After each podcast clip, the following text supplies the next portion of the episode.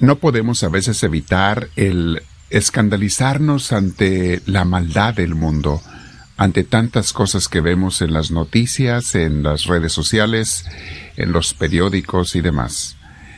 ¿Y qué hacer ante esta situación? ¿Qué es lo que puedo hacer cuando no puedo cambiar el mundo?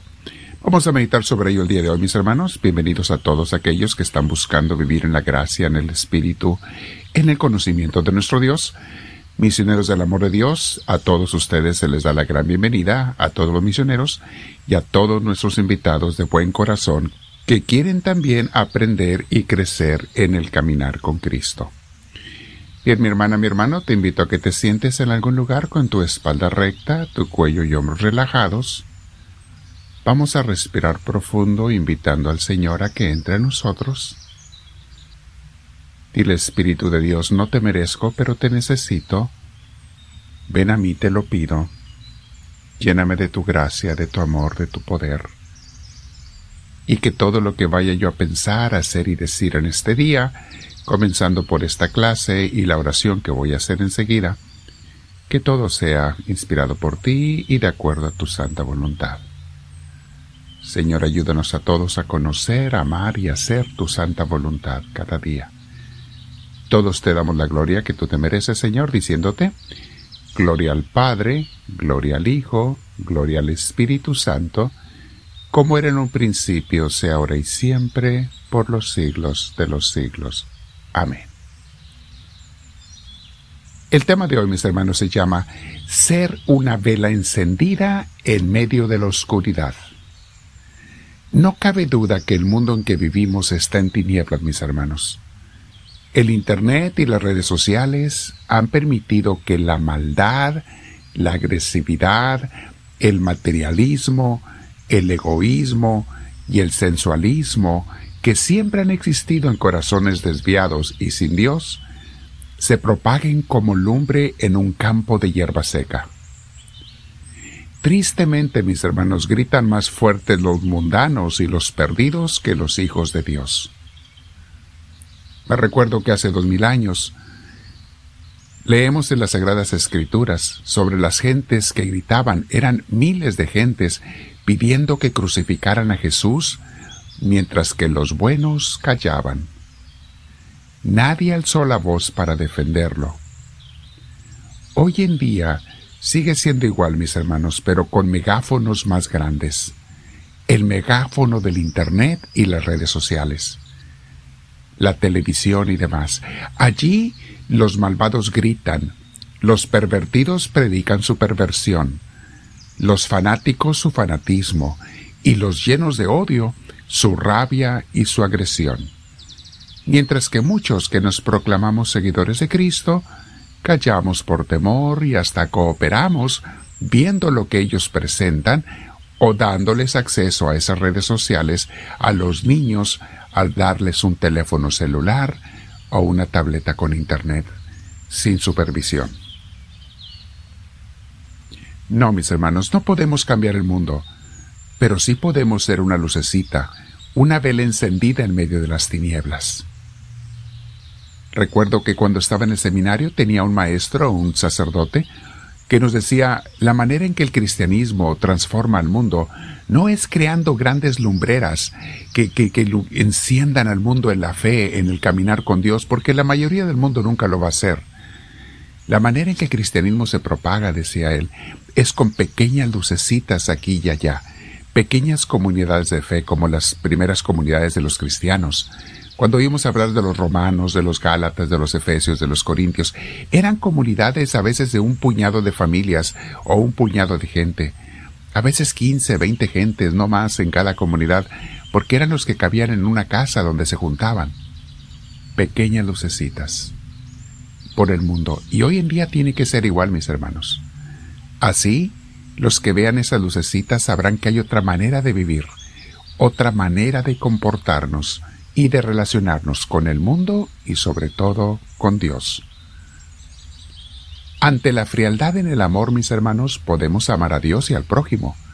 Si otros no lo hacen, ¿por qué, yo no? Ante la ira y la guerra que vemos por todos lados del mundo, podemos predicar y vivir la paz, empezando por nuestra familia, nuestra iglesia, los ambientes donde nos movemos entre amigos. Ante la indiferencia espiritual y el mundanismo, podemos ser miembros activos en una buena iglesia para estar fincando el reino de Dios. Ante los orgullos, podemos tratar de ser humildes de espíritu. Hay mucha gente que está llena de orgullo, a veces hasta de soberbia, que es un orgullo exagerado. Bueno, nosotros tratar de ser, nunca querer ser más grandes, sino humildes de espíritu. Ante los contaminadores y destructores insensibles del mundo, podemos cuidar lo poco que queda para los niños de hoy y de mañana. O sea, ser una luz, una vela encendida en medio de la oscuridad, será una afirmación del poder de la luz para vencer esa oscuridad, del poder del bien para vencer el mal, porque allí donde se acepte la luz de Jesús, allí triunfará Él y habrá la verdad. Ya Jesús nuestro Maestro, Señor y Salvador lo decía. Jesucristo nuestro Dios, nuestro Señor, al que debemos amar, y por medio de, Él al Padre Celestial, lo decía Mateo 5, 14 y siguientes, dice así. Ustedes son la luz de este mundo. Una ciudad en lo alto de un cerro no puede esconderse. Así es, mis hermanos. Una luz en la oscuridad tampoco se puede esconder ni se debe esconder. Por eso el versículo que sigue. Ni se enciende una lámpara para ponerla bajo un cajón. Antes bien se la pone en lo alto para que alumbre a todos los que están en la casa. Ahora, mis hermanos, cuando seas luz de Dios, así como nos pide Jesús, no significa que todo el mundo va a estar contento contigo. Hay gente que te va a criticar, hay gente que te va a odiar, hay gente que te va a atacar. Hay mucha gente que te va a decir, apaga esa luz, estamos en la oscuridad y nos molestas. Apágala. Deja de hablar de Dios, deja de predicar. Satanás sigue hablando, mis hermanos, siempre ha hablado y siempre hablará a través de personas queriéndote apagar la luz. Él quiere que las personas de Cristo dejen de predicar la palabra de Dios. Pero no va a ganar. No ha ganado en dos mil años y no ganará nunca en la historia del mundo. Mis hermanos, ser esa luz que dice Jesús. El mismo Jesús sigue hablando de esa luz. Del mismo modo, procuren ustedes que su luz brille delante de la gente, para que viendo el bien que ustedes hacen, todos alaben a su Padre que está en el cielo. Así es, mis hermanos, palabra del Señor. Que todos alaben. No todos lo van a hacer, pero algunos sí. Alguna gente va a alabar a Dios porque tú eres un seguidor de Dios, con humildad, claro, si no, no serías un auténtico seguidor. Tenemos que tener la humildad de los seguidores de Cristo, pero a la vez hablar con verdad. Humilde y sencillo no significa ser callado, al contrario, sino hablar con la verdad. Y mis hermanos, solo cuando la gente alabe al Padre Celestial desde el corazón, con palabras y con obras, podrá entonces entrar entre nosotros el reino de Dios. El reino de Dios, Jesús habla en unas parábolas hermosísimas.